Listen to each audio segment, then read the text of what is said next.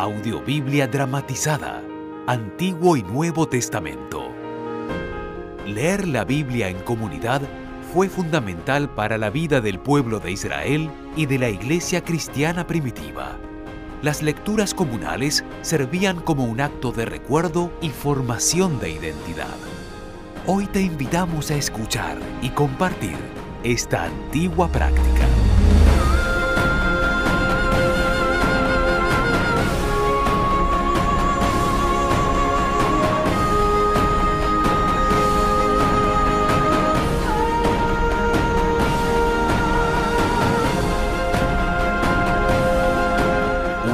Producción de la más alta calidad.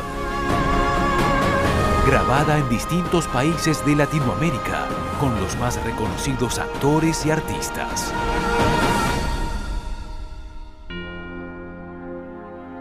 Audiobiblia dramatizada.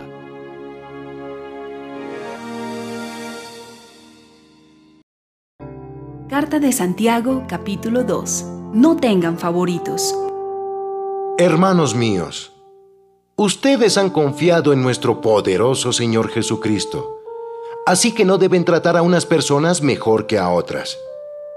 Imagínense que un rico, vestido con ropa muy fina y con un anillo de oro, entra en donde ustedes se reúnen, y que al mismo tiempo entra un pobre, vestido con ropa muy gastada.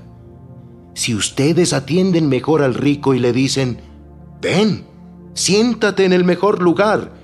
Pero al pobre le dicen, quédate allí de pie o siéntate en el suelo. Serán como los malos jueces que favorecen a unos más que a otros.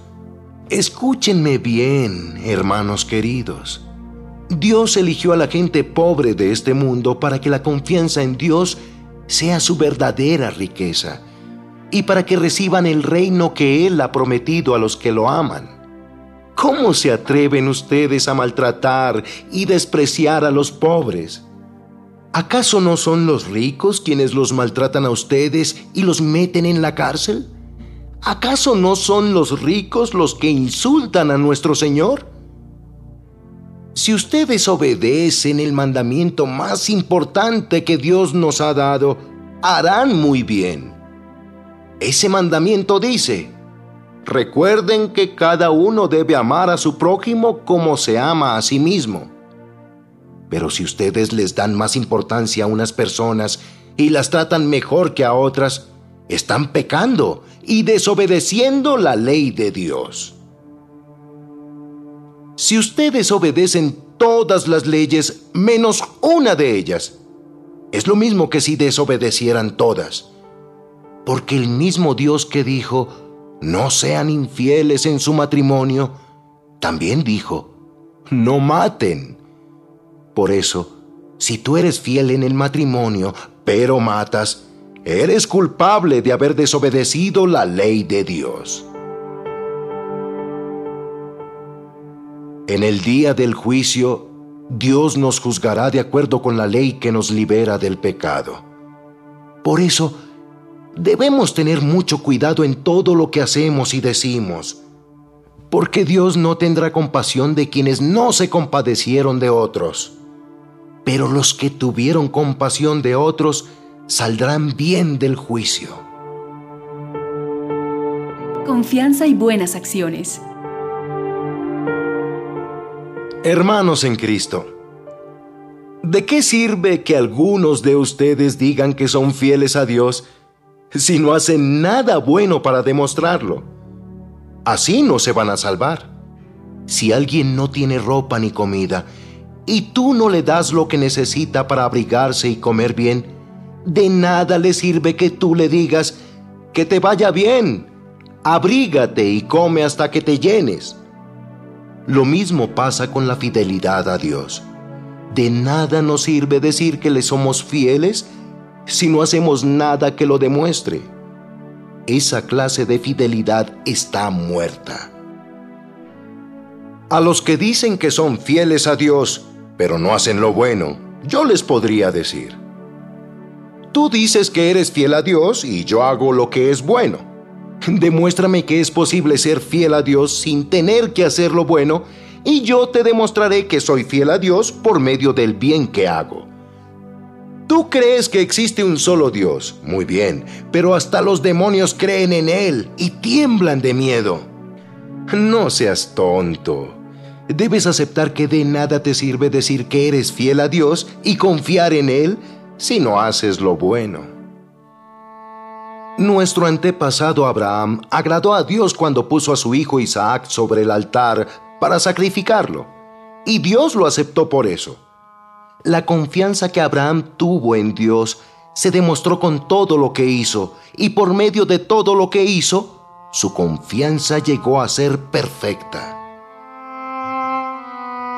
Así se cumplió lo que dice en la Biblia. Abraham confió en la promesa de Dios y por eso Dios lo aceptó. Fue así como Abraham se hizo amigo de Dios. Como pueden ver, Dios nos acepta por lo que hacemos y no solo por lo que creemos. Así le sucedió a Raab, la prostituta. Dios la aceptó por haber recibido y escondido a los espías en su casa y por ayudarlos también a escapar por otro camino. Así como un cuerpo sin alma está muerto, también la confianza en Dios está muerta si no va acompañada de buenas acciones.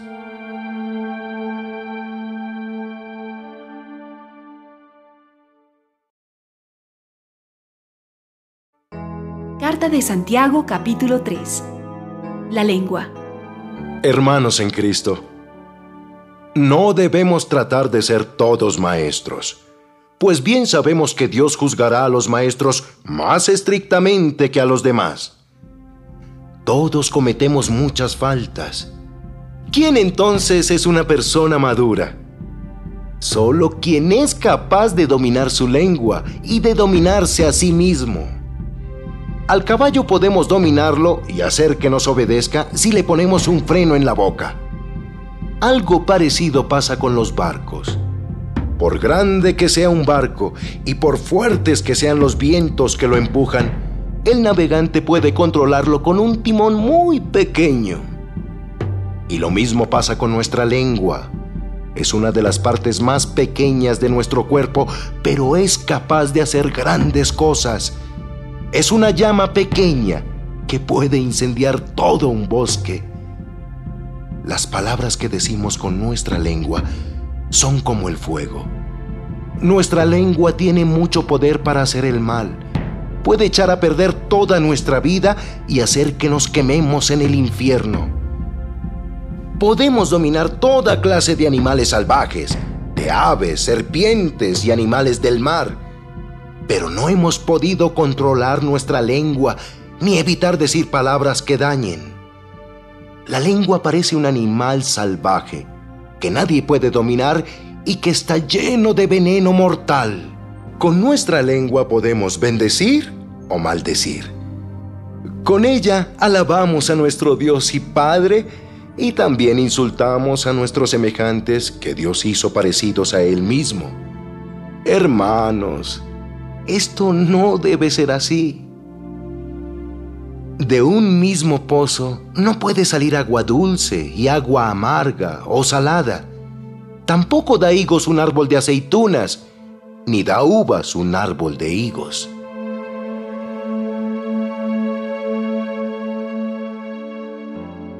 La sabiduría que Dios da. Si alguno de ustedes es sabio y entendido, demuéstrelo haciendo el bien y portándose con humildad. Pero si ustedes lo hacen todo por envidia o por celos, vivirán tristes y amargados. No tendrán nada de qué sentirse orgullosos y faltarán a la verdad, porque esa sabiduría no viene de Dios, sino que es de este mundo y del demonio, y produce celos, peleas, problemas y todo tipo de maldad. En cambio, los que tienen la sabiduría que viene de Dios no hacen lo malo. Al contrario, buscan la paz, son obedientes y amables con los demás, se compadecen de los que sufren y siempre hacen lo bueno. Tratan a todos de la misma manera y son verdaderos cristianos. A los que buscan la paz entre las personas, Dios los premiará dándoles paz y justicia.